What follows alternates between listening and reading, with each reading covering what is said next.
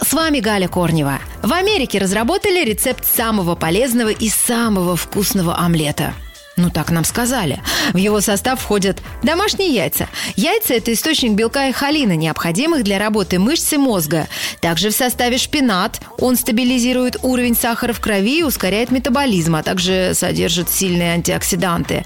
Также в суперомлет следует добавить красный лук – источник серы, хрома и антиоксидантов. Ну а готовить такой омлет рекомендовано на оливковом или кокосовом масле – самых полезных растительных жирах. Вкусная жизнь.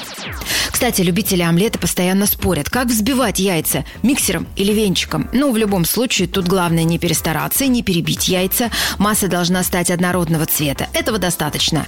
Те, кто за воздушное блюдо, предпочитают взбивать белки отдельно и только потом смешивать их с желтками.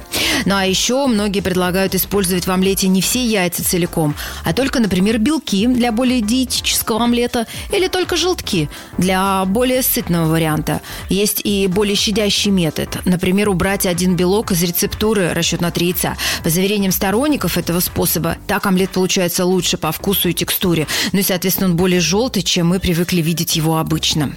А еще предлагают добавлять в массу воду. На одно большое яйцо одна чайная ложка воды. При жарке вода превращается в пар, а тот поднимается через омлет и действует как разрыхлитель. И это делает омлет более пышным. Ну и еще можно добавить немного манки, примерно одну чайную ложку на омлет из четырех яиц.